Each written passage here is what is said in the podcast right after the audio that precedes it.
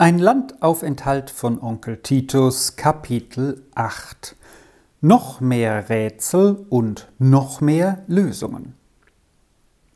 Am frühen Morgen, als Jul mit seinen großen Stiefeln und Sporen durch den Hausgang rasselte, machte er die Tür des Lehrzimmers auf, denn so früh gab Fräulein Hahnenwinkel keinen Unterricht, und doch hatte er schon längere Zeit laute Musikübungen von daher ertönen hören. Drinnen saß Lilli am Klavier und Willi stand in großer Spannung daneben, als müsse er den Augenblick erspähen, da er an die Reihe kommen würde. Was ist denn mit euch? rief Jul hinein. Sollte dies der Anfang eines ungeheuerlichen Streiches sein? Sei still, Jul, wir haben keine Zeit zu verlieren, gab Lilli ernsthaft zurück. Jul lachte auf und ging seiner Wege. Unten traf er auf Fräulein Hahnenwinkel. Was ist denn in die Zwillinge gefahren, Fräulein? fragte er. Sollten sie einen Versuch machen, tugendhaft zu werden? Manchmal gelingt dies den Siebenjährigen besser als den Siebzehnjährigen, Herr Jul, war die kurze Antwort. Lachend ging Jul weiter. Unter der Haustür traf er mit der Mutter zusammen, die die Morgenstunde benutzen wollte, um schnell einen Gang zum Arzt hinunterzutun, um bei ihm selbst zu hören, wie es mit Doras Arm stehe und was etwa zu befürchten sei. Die ängstlichen Worte der Tante hatten auch ihre Besorgnis erweckt, und sie wollte wissen, ob dem Mädchen wirklich etwas Schlimmes bevorstehen könnte. Höre ich nicht Klavier spielen, Jul? fragte die Mutter. Das ist ja etwas ganz Ungewöhnliches um diese Zeit. Liebe Mama, ich glaube, die Welt geht unter, versetzte Jul. Oben sitzt Lilli und stürzt sich von einer Fingerübung in die andere, als könnte sie von dem Hochgenuss nimmermehr genug bekommen. Und daneben steht Willi mit ähnlichem Tatendurst und brennt vor Verlangen, ihn zu löschen. Merkwürdig ist die Sache, bemerkte die Mutter, denn noch gestern hat sich Fräulein Hahnenwinkel bei mir beklagt, Lilli habe keinen Eifer zum Spielen, nicht einmal zu den kleinen Stücken, und zu den Übungen sei sie gar nicht zu bringen. Wie gesagt, Mama, ich befürchte, wir gehen dem Untergang entgegen, schloss Jul, indem er sich von der Mutter verabschiedete. Vielleicht auch dem Aufgang, meinte die Mutter dagegen und wandte sich, um den Hügel hinabzugehen. Beim Doktor angekommen, konnte Fräulein Birkenfeld gleich bei ihm eintreten und ihre sorglichen Fragen vorbringen. Er sagte ihr, die Sache sei auf dem besten Wege zur Heilung, und als sie noch fragte, ob denn eine Steifheit des Armes wirklich befürchtet werden könnte, lachte der Doktor und sagte, davon sei gar keine Rede. Aber so junges Volk dürfe schon ein wenig in der Sorge bleiben, sonst setze man etwa auf die erste Dummheit eine zweite, und dann gehe es schlecht. Hier aber gehe es gut, und in wenig Tagen werde alles vorüber sein. Diese Nachricht erleichterte das Herz der Frau Birkenfeld sehr, denn die Besorgnisse der Tante Ninette hatten sie ängstlich gemacht, ob der armen Dora wirklich ein bleibender Schaden aus der unbesonnenen Tat ihrer Kinder erwachsen könnte. Bevor Frau Birkenfeld heimkehrte, trat sie noch bei Tante Ninette ein, um sie zu versichern, dass Dora bald gänzlich hergestellt sein würde und sich über das Mädchen noch ein wenig mit der Tante zu besprechen. Da hörte sie nun zum ersten Mal, dass Dora Hemden nähen müsse und dass die Tante triftige Gründe habe, sie recht zu der Arbeit anzuhalten.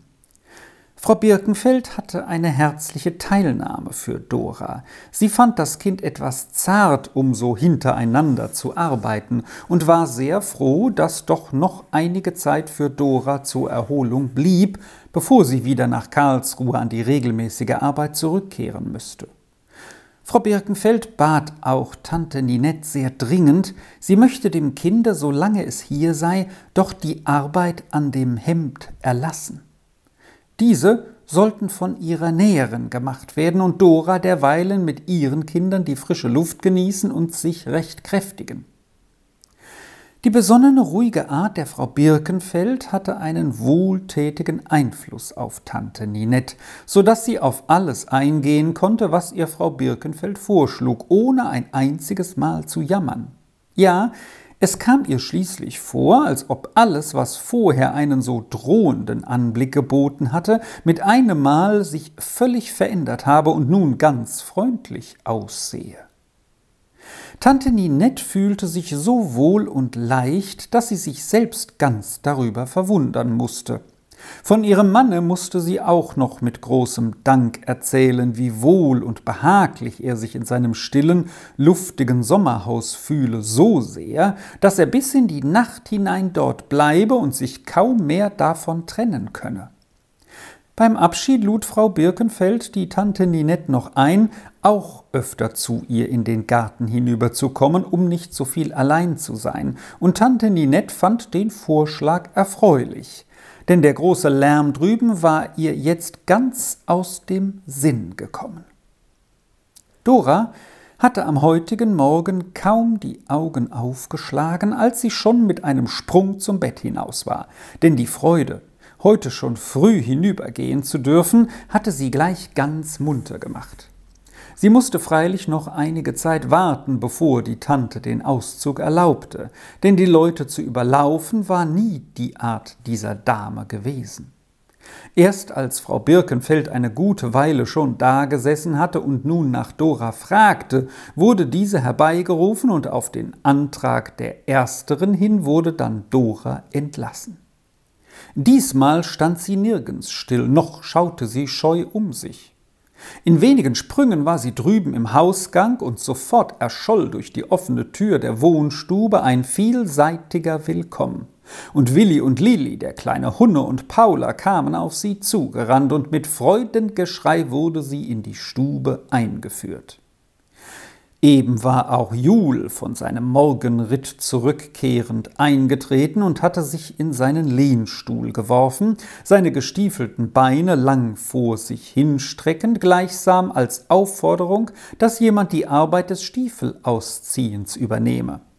Augenblicklich lief Dora zu ihm hin und fragte ganz dienstfertig, ob sie das tun dürfe, wollte auch gleich Hand ans Werk legen. Aber nun zog Jul seine Füße eiligst zurück mit dem lauten Ausruf Nein, nein, Dora, keine Rede von so etwas, wo denkst du hin? Dann sprang er von seinem Sitz auf und bot ihn sehr höflich Dora an. Aber die Zwillinge zogen auf beiden Seiten an ihr und riefen unaufhörlich Komm mit uns, Dora, komm mit uns. Von hinten hatte sich Hunne an sie festgeklammert und schrie mächtig Komm mit mir, komm mit mir. Und über ihn hin sagte Paula leise in Doras Ohr, Gehe nur erst mit den Zwillingen, sonst hören sie nicht auf zu lärmen. Ich finde dich schon nachher, und dann bleiben wir zusammen. Dora, sagte jetzt Jul den drei Stürmern etwas wehrend, halte dich an mich, das ist für dich die einzige Gewähr, dir ein ruhiges Dasein in diesem Hause zu verschaffen. Denn sie, Hältst du dich zu Paula, so wirst du romantisch, verlierst den Boden unter den Füßen und verlierst den Appetit. Hältst du dich zu Rolf, so wird dein ganzes Dasein ein großes, unaufhörliches Rätsel. Das wird es auch sonst sein, bemerkte Fräulein Hahnenwinkel, die eben durchs Zimmer ging. Hältst du dich zu Fräulein Hahnenwinkel, fuhr Jul schnell fort, damit dieser noch der Genuss zuteil werde, seine Worte zu hören, so schießest du ins Salz im Gegensatz zu getrockneten Pflaumen, die in den Zucker schießen. Hältst du dich aber zu den Zwillingen, so wirst du zerrissen und Hunne bringt dich um das Gehör. Trotz der drohenden Gefahr ließ sich Dora nun doch von den drängenden Zwillingen mit fortreißen. Hunne rannte nach. Beim Klavier angelangt, stürzte sich Lilli gleich auf ihr Lied und spielte und spielte, und wenn sie einmal damit fertig war, sah sie schnell Dora an, und diese nickte immer ganz entzückt, und Lilli fing wieder von vorn an. Und jetzt fing Dora auf einmal an mitzusingen, und Willi, der umsonst darauf wartete, auf dem Klavier mitwirken zu können, fiel auch ein, und sofort stimmte auch Hunne an, so dass ein weithin schallender Chor ertönte Freut euch des Lebens, weil noch das Lämpchen glüht, pflücket die Rose, ehe sie verblüht. Durch ihren schönen Gesang wurden die Musiker selbst immer höher gestimmt und der mitwirkende Hunne zu ohrenzerreißenden Leistungen begeistert. Auf einmal drehte sich Lilli auf ihrem Stuhl herum. Aber morgen, wart nur bis morgen, Dora, dann wirst du etwas erfahren rief sie aus mit Blicken, die vor Erwartung glühten, denn Lilli hatte so tapfer geübt, dass sie sich im Recht fühlte, gleich ein halbes Dutzend neuer Lieder von Fräulein Hahnenwinkel zu begehren.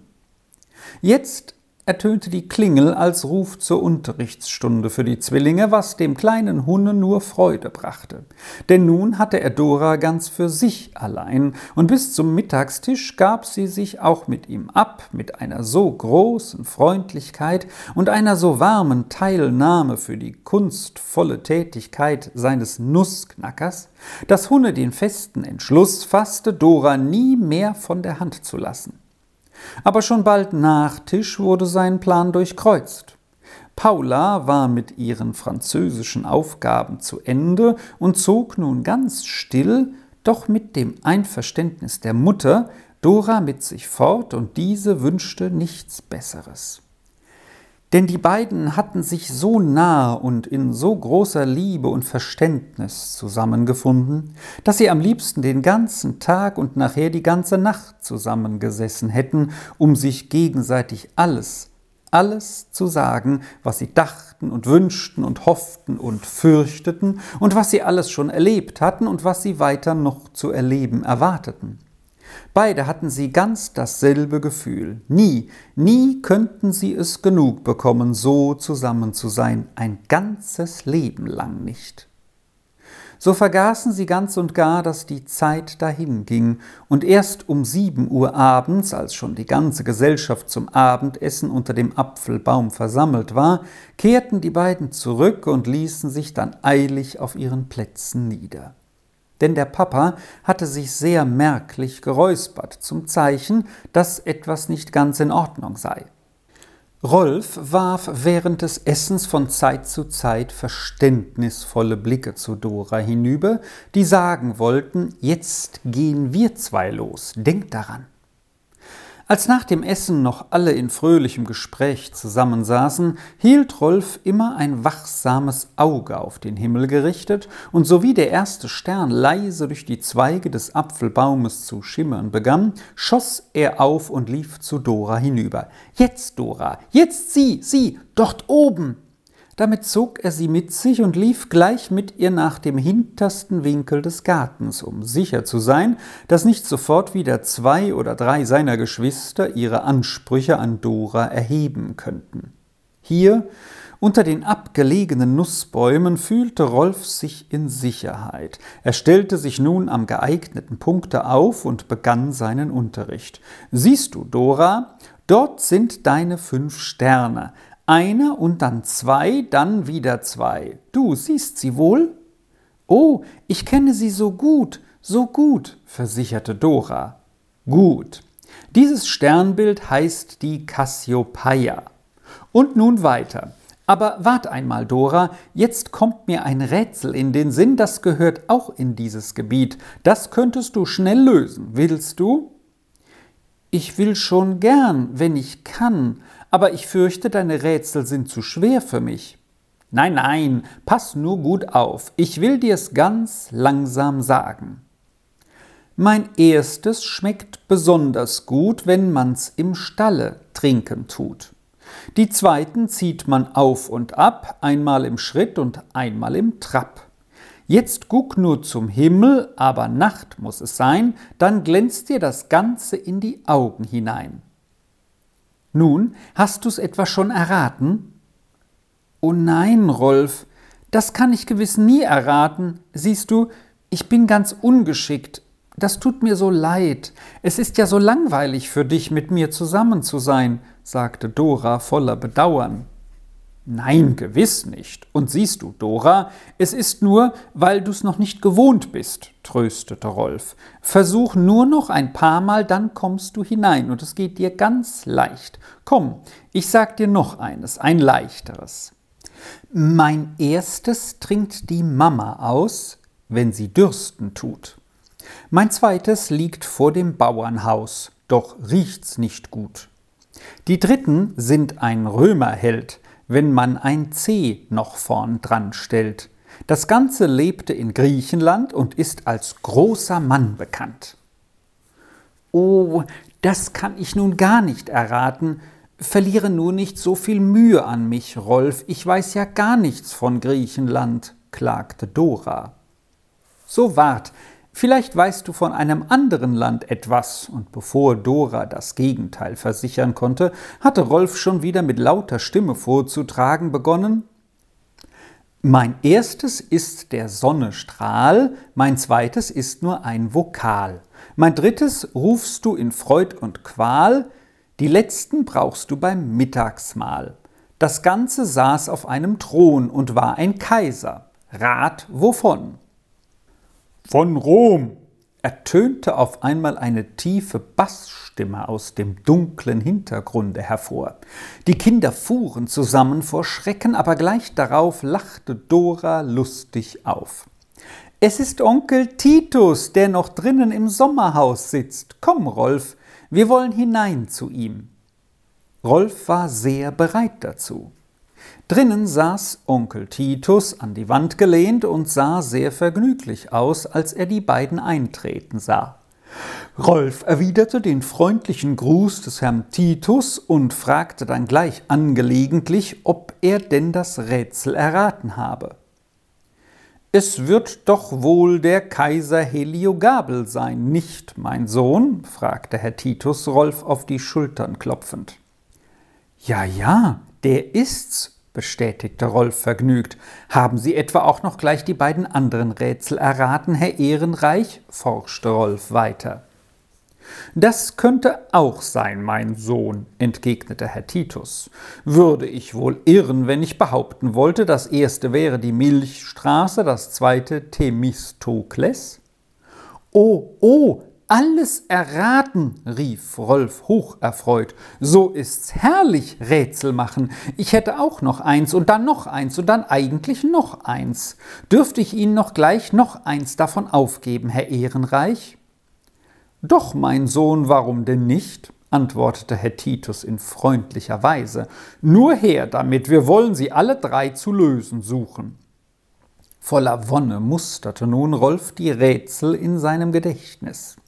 So will ich zuerst das Kleinste sagen und das Leichteste, erklärte er dann. Die ersten stehen niemals still, das dritte rollt, wenn man's stoßen will. Das Ganze senkte und brannte keck und war ein großer Völkerschreck. Haben Sie's schon erraten? Könnte sein, mein Sohn, könnte sein. Nur weiter. Rolf fuhr fort. Die ersten kommen mit der Nacht, das dritte fliegt durch die Luft mit Macht. Das vierte blasen die Alpensennen. Aufs Ganze wirst du so bald nicht rennen. Wissen Sie das auch schon? Könnte sein, nur immer weiter.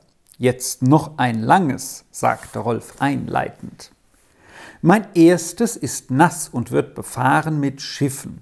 Mein zweites ist trocken und wird als Fürwort begriffen. Das dritte bedeutet ein großes Erstaunen. Das vierte spricht Englisch und wird genährt mit Kapaunen. Das Ganze tat Länder und Völker regieren und ging in den schwebenden Gärten spazieren.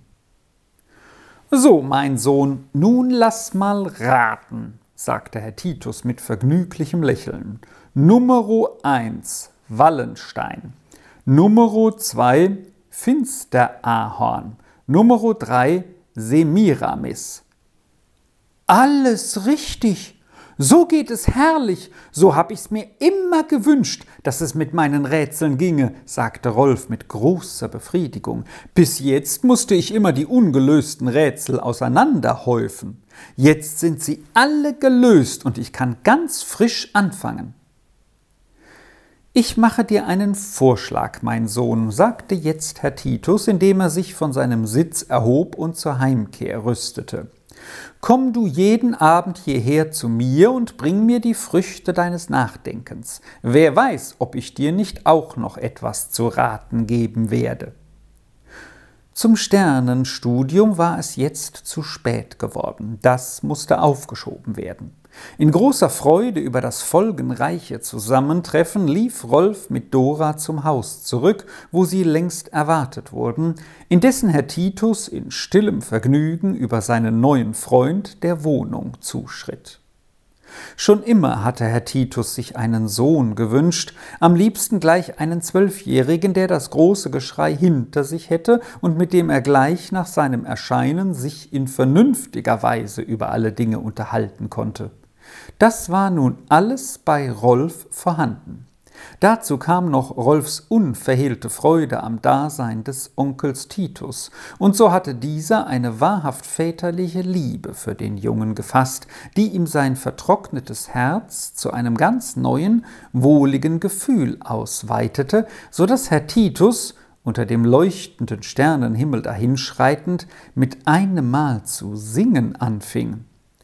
Freut euch des Lebens, weil noch das Lämpchen glüht. Denn die Melodie lag ihm noch im Sinn, die heut so laut gesungen war, dass sie bis zu seiner Klause durchgedrungen war, und die lustigen Töne mussten ansteckend gewirkt haben. Oben am offenen Fenster stand die Tante Ninette, schaute hinaus und sagte mit Erstaunen vor sich hin Sollte das Titus sein.